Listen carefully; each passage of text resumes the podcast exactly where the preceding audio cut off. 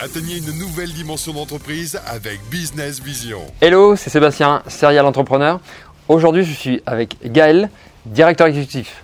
Salut, Gaël. Salut Sébastien. Alors moi, ce que j'ai envie de, que tu nous partages, Gaël, par rapport à ta fonction de, de directeur exécutif, comment toi tu vis Alors, je vais aller un petit peu plus direct, parce que c'est directeur exécutif à distance. On est d'accord Exact. Voilà. Je suis à Annecy et la, la personne pour qui je travaille, elle est à l'île Maurice. Ok. Donc on ne se voit quasiment jamais. Donc, euh, quand même, j'imagine, euh, à, à l'écran ou par Skype, etc., j'imagine Même pas forcément. Même pas forcément. Quand on se Skype, en général, c'est un pur audio. Et on se voit euh, une fois, deux fois, trois fois par an pour un grand séminaire où il y a des énormes enjeux financiers, mais le reste du temps, on ne se voit pas. Ok, alors moi, c'est ça que je veux que tu me racontes. Parce que aujourd'hui, on, certains disent ouais, non, mais c'est impossible d'avoir un directeur exécutif euh, euh, qui n'est pas dans la boîte, euh, qui n'est pas dans le, le même endroit. Euh, moi, j'ai besoin d'avoir mon directeur exécutif à côté de moi, etc. De regarder ce qui. de, qu'il regarder ce qu'il fait, etc. Ok. Et moi, justement, dire comment tu gères aujourd'hui l'équipe de ton client? Et comment ça se passe? Est-ce que Tu peux te présenter déjà dans un premier temps et puis après on va aller sur, euh, sur cette, euh, ce sujet. Très rapidement, donc je suis directeur exécutif. Auparavant, j'étais coach. Et avant ça, j'étais euh, directeur achat dans une boîte d'import-export. Donc j'ai fait plein de trucs. Je me suis. Je suis très. J'évolue beaucoup et mon poste actuellement consiste à piloter et à, à- à- à structurer, mener à bien tout l'opérationnel de quelqu'un pour qui je travaille.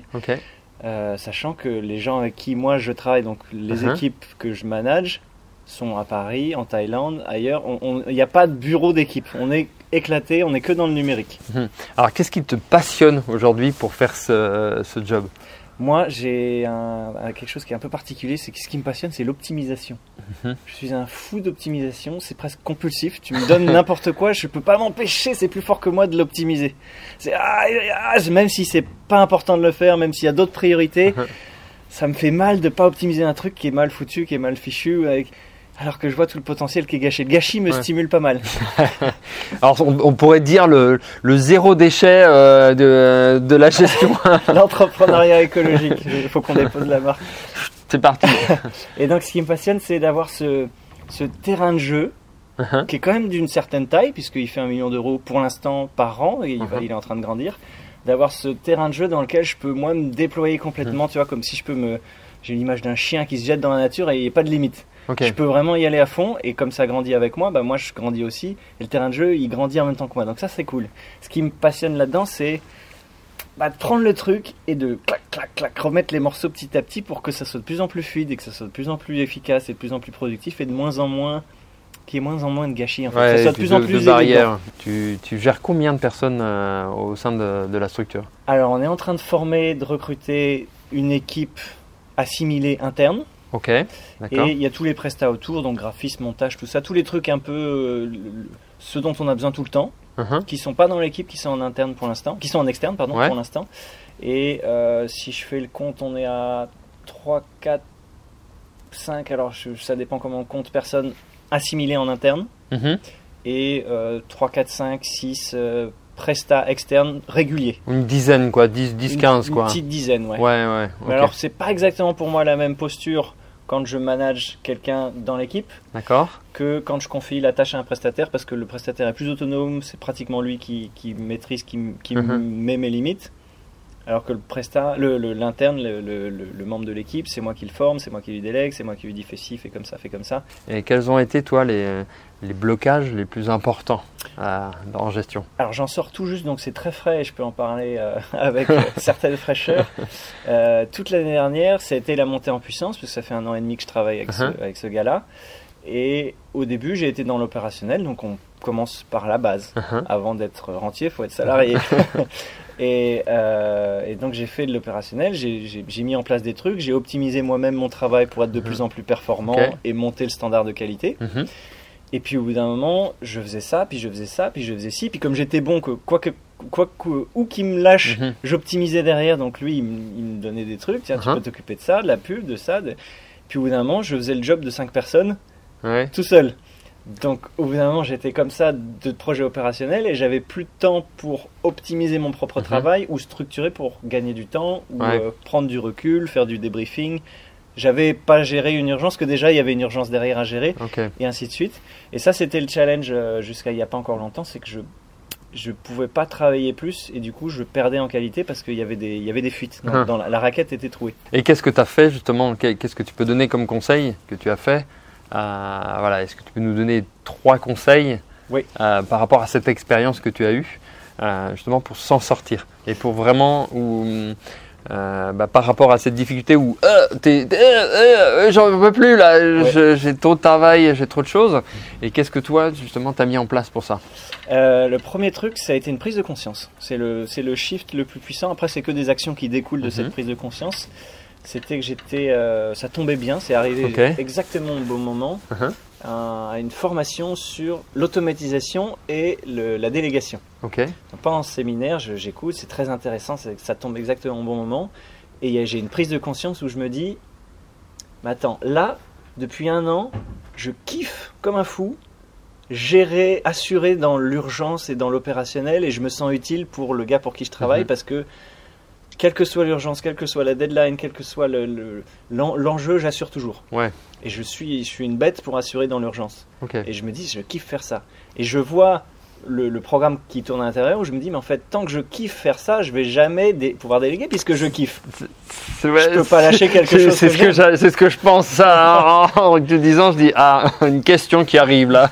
Et du coup, en voyant ça, en voyant mon propre programme, en voyant mon, mon- en Hein voyant mon système de valeurs, Ouais. j'ai pu faire un reset et me dire, mais il faut dorénavant, il faut que je déteste faire ça. Parce que tant que je n'aime, tant que je continue à aimer faire ça, je vais pas déléguer. Tant que je n'aime pas déléguer, Exactement. tant que je, je ne valorise pas plus déléguer sur gérer l'opérationnel, je vais pas plus déléguer que l'opérationnel. Ouais. Donc ce premier truc, c'est de, de shifter et de considérer suite à ça que euh, je perds mon temps quand je fais de l'opérationnel. Mhm. mon temps bien utilisé, quand je- les, les fins de journée où je peux être fier de moi, c'est les journées où j'ai fait plus de, de management et de- d'optimisation, de délégation que de, de journées où je travaille euh, dans l'opérationnel. Typiquement, euh, avant, en fin de journée, si j'avais travaillé 7, 8, 9, 10 heures, je me disais Ah, journée bien remplie, j'ai bien bossé. Et là maintenant, si j'ai travaillé 7, 8, 9, 10 heures, c'est l'horreur, c'est un cauchemar. Ouais. C'est-à-dire, j'ai rien fait qui va faire, qui va, qui va faire scaler l'entreprise. Ouais. Je suis dans de l'opérationnel pur. C'est, c'est, comme si je chauffe la, la pièce, mais qu'il n'y a pas d'isolation. Ouais. Tout part dans la nature. Et j'ai commencé à voir ça et, et, à, et à changer mon mindset en me disant, mais il faut. euh, ça a été dur au début d'ailleurs, de, une perte de repère, c'est-à-dire en fin de journée, je me dis, mais j'ai fait quoi aujourd'hui? La vache, 50% de mon temps, je l'ai passé à organiser le travail des autres. 50% de mon temps, j'ai rien fait. Mhm. Et à nouveau, il faut déprogrammer le système dans lequel j'étais avant, c'est-à-dire organiser le travail des autres. Ouais. Ça doit être maintenant ma priorité si je veux, si je veux déléguer. Ah, oh, ouais, ben justement. Et le deuxième point que tu, tu pourrais nous dire, est-ce que justement aux entrepreneurs qui nous écoutent, qui disent euh, ouais, mais euh, en fait, euh, moi je paye des gens qui managent, en fait ils font rien. Mhm, mhm. Qu'est-ce que tu peux leur dire à cela Parce que, en fait, si- les, toi, quand une entreprise grandit, eh bien, les, les- personnes qui managent les autres personnes, Oui. euh, enfin, je, te laisse répondre euh, sur cette question-là. Bah, Ça peut être un frein à dire, bah, je ne vais pas prendre un manager pour gérer chacun son taf et chacun sait ce qu'il a à faire. Alors, qu'est-ce que tu peux nous dire là-dessus? Alors, je pense que à terme, effectivement, l'idéal, on est dans un monde idéal. Mhm. Chaque membre de l'équipe est plus ou moins autonome. En tout cas, il a une grande marge d'autonomie. Mhm. Il est suffisamment bon dans son domaine et suffisamment motivé par ailleurs pour rester bon dans le temps. Mhm. Ça, c'est l'idéal. C'est-à-dire chaque membre, il a son, sa zone de, sa péri- son périmètre de responsabilité Mhm. et il le, il le gère bien. Euh, ça n'empêche pas de mettre des points de contrôle et tout ça, mais dans l'idéal, ça tourne, chacun a son point de responsabilité. C'est pas l'idéal n'existe pas, donc ça, c'est pas atteignable complètement. Et, en at- et surtout, en attendant d'arriver là, il y a une phase de transmission. Tu peux pas dire, bon, bah, ok, dorénavant, c'est toi qui gères tout le community management. Je te donne aucun process, tu te débrouilles, Mhm. je carte blanche, tu, fais, tu feras ça forcément mieux que moi. Non, ça marche pas. Ouais. Tu es obligé de poser tes standards, de, de- de baliser, de dire tu fais ça comme ci, comme ci, plus ou moins précis selon euh, la maturité que tu as dans tes propres process. Mhm. Si tu rien de process, bah, probablement que le gars qui vient d'arriver, il va faire au moins aussi bien que toi, puisque tu rien fait. Mais si jamais tu as déjà un process de qualité, tu veux qu'il fasse au moins aussi bien que ce que tu as mis en place toi-même. Il faut que le, le- entre guillemets, le manager soit un, un- comment dire, une, euh, une, une bête, mais je trouve une, euh, il puisse pas s'empêcher qu'un truc mal fait, ça, le- ça le pique. Ouais. Il faut qu'il soit exigeant, qu'il voit tout ce qui va pas. Mhm. Il faut, il faut un profil de gars qui repère tout ce qui est amélioré, tout ce qui est améliorable, tout ce qui va pas. S'il a pas ce truc-là, il, il lui manque une qualité pour moi de quelqu'un qui pilote une équipe. Il faut que le gars, il, ça, ça va pas, ça, il faut changer ça. Un, un mec qui est précis. Et qui est motivé par quelque chose qui est bien fait. Ouais, et qui adore faire ça. Oui, Ah. il a le, le- le contrôleur qualité, quoi. Ouais. Si s'il est dans dans d'autres qualités humaines, Mhm. c'est peut-être pas forcément. euh, un- tu mets pas un artistique, tu mets pas un comptable qui est artistique. Un comptable, t'as besoin qu'il soit précis, carré, voire trop carré. mais donc Vaut ça, mieux, vaut mieux qu'il soit chiant parce qu'il a raison euh, d'être chiant, oui, mais au moins le boulot sera fait quoi. ça. Et ça sera carré parce qu'il faut du carré là. Donc il y a ça, et puis après il y a toute la phase de, bah, de formation, de transmission qui est là, qui est très proche, qui est, qui est quasi fusionnelle. C'est fais comme moi, vas-y, fais comme moi, tu Mhm. modélises ce que tu veux. Puis après tu donnes un peu de nous, c'est comme un enfant en fait, tu lui Mhm. donnes un peu de, de, de, de- De l'Est, de ouais. l'est, tu gardes un peu un œil, tu contrôles de manière Mhm. ponctuelle, et puis tu espaces les contrôles, mais tu gardes quand même des contrôles parce que le danger c'est que tu perds la main sur ce qui se passe, tu perds le contrôle, tu sais Ouais. plus, et trois ans après tu te réveilles, tu dis mais pourquoi ces process-là que j'avais mis en place sont plus suivis, pourquoi ça c'est plus ça, et tu, tu en fait tu as perdu le contrôle de ton entreprise. Alors qu'est-ce que tu pourrais transmettre justement en troisième conseil? Moi j'ai un profil où je délègue en contrôlant beaucoup. Ok. À terme, je fais, très- je, fais, je fais énormément confiance, mais le démarrage, je contrôle beaucoup. Je lâche le lest, je tiens bien le lest Mhm. euh, un moment avant de le lâcher progressivement. Ok, donc tu vas étape par étape. J'y vais progressivement. C'est-à-dire que euh, je me souviens, dans mon ancien boulot en tant que directeur achat, il y avait les, il y avait les appels à paiement pour les fournisseurs. Mhm. Et dans un premier temps, la, la fille qui, qui travaille pour moi, déjà, elle était responsable que de certains fournisseurs Mhm. et elle me faisait valider les paiements. Et puis ensuite, euh, j'ai vu que ça tournait bien, qu'il n'y avait pas de problème. Je regardais les, les- les réclamations qu'elle faisait ou les factures, les, enfin, la gestion de ses fournisseurs. Et puis au bout d'un moment, je dis bon, ok, maintenant en dessous de 5000 euros, tu n'as plus besoin de passer par moi, tu passes direct par la compta. Puis euh, ça, on a duré un moment comme ça. Puis au bout d'un moment, je dis écoute, là, tu es promu, euh, 10 000, tu peux y aller. Puis plus tard, je dis ok, maintenant, nos limites, euh, tu- ça roule. Donc pro- progressif. Mhm. Délègue progressivement le, le non-contrôle. Qu'est-ce que tu peux donner tout de suite sans contrôle? Ouais. Parce que là tu as parlé d'argent. Ouais. Avec euh, toi, c'est C'est c'est le nœud. C'est le- c'est c'est le- souvent le voilà, c'est souvent le point euh, qui est un peu nœud, mais Ouais. c'est important euh, de, de définir. Ok, quelles sont les choses que tu peux donner tout de suite et quelles sont, bon, hormis l'argent parce qu'on vient de le voir, mais que tu justement transmets plus difficilement? Bah, tout ce qui est en back-end, c'est-à-dire tout ce qui n'est pas visible de l'extérieur du- du- de Mhm. ta clientèle ou de ta, ta- ta- ta communauté, Ouais. tout ce qui se voit pas trop de l'extérieur, c'est rattrapable.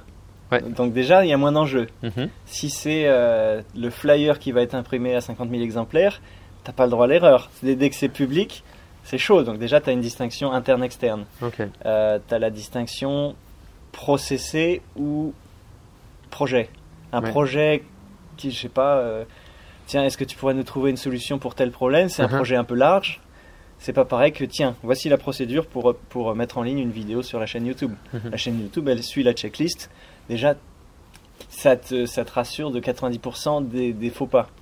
Ouais. Tu peux mettre des contrôles, tu peux les mettre moins fréquents parce que c'est large. Alors qu'un projet, un projet qui qui a pas de balise, qui est un peu, bah tiens, est-ce que tu pourrais organiser un événement Euh, pff, ouais, Ouais, ouais, ouais, bien sûr.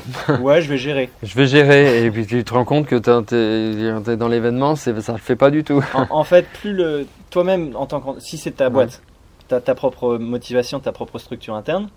Si tu transmets, ben soit la personne, tu sens qu'elle a une putain de structure interne et elle, a- elle, elle est, elle est autonome. Par Mhm. exemple, si la, la, la, la personne c'est une maniaque d'optimisation comme Mhm. moi, tu sais que déjà tu peux être rassuré dans la plupart des cas. Mhm. Et puis euh, sinon, la structure, elle peut être externe, c'est-à-dire sous forme de procédure. Ouais. La structure va structurer le travail. Donc après le contrôle, ils, ils sont beaucoup moins, il y a beaucoup moins d'enjeux sur les contrôles. Ok.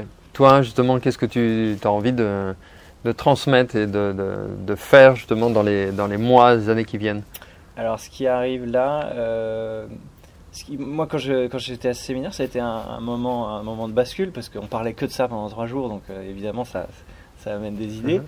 Et euh, je me suis vu vraiment directeur exécutif plus plus plus, où le, le gars pour qui je travaille, ben, il est quasiment rentier de sa boîte. Et, Mhm. le- et toute la boîte, ben, elle, est- elle tourne bien, même encore mieux, quasiment sans lui. Lui, il est juste sur le pilotage, la stratégie, la, la stratégie produit. Il, il profite et puis, et puis moi, je, je gère et puis en même temps, je délègue de plus en plus. Ça tourne de plus en plus et puis on, chacun, chacun monte, quoi, tu vois. Et euh, je me vois là-dedans. Donc il y, a tout un- il y a toute une compétence de délégation Mhm. managériale à développer. Et en même temps, euh, il n'y a aucunement besoin d'attendre d'être prêt pour commencer. La, la- la compétence, elle va arriver en faisant. Je commence à sortir la tête de l'eau. Mon objectif, c'est d'être dans les stratosphères de la boîte, donc piloter les grands, les grands, les, plus, plus Mhm. les courbes sont longues, plus ça commence à devenir, euh, y a- il y a- enfin, plus ça commence à devenir euh, intéressant. ouais. Là, tu parles de délégation, mais Ouais. en termes d'automatisation, quels sont toi pour toi les, les- les- les axes d'automatisation que tu, tu as mis en place euh, bah, pour euh, te libérer du temps, même pour euh, simplifier le, le- travail des équipes, etc., pour qu'ils soient plus opérationnels, enfin, plus euh, Alors on a, on a, performants il y a une technologie pour ça qui est excellente pour l'automatisation, qui est qu'il faut que, que tout le monde, tous les entrepreneurs aient, ça s'appelle la checklist. c'est une technologie qui est très très puissante. Quand il y a une tâche répétitive, checklist direct. Parce que la checklist te libère l'esprit et tu fais clic, clic, clic, clic, tu es, sûr que tout est fait, tu n'as même plus à réfléchir. C'est-à-dire les ressources que tu utiliserais pour Mhm. dire Ah oui, il fallait que je fasse attention à quoi, il fallait que je fasse ça, et merde, c'était quoi l'autre truc? Là, c'est.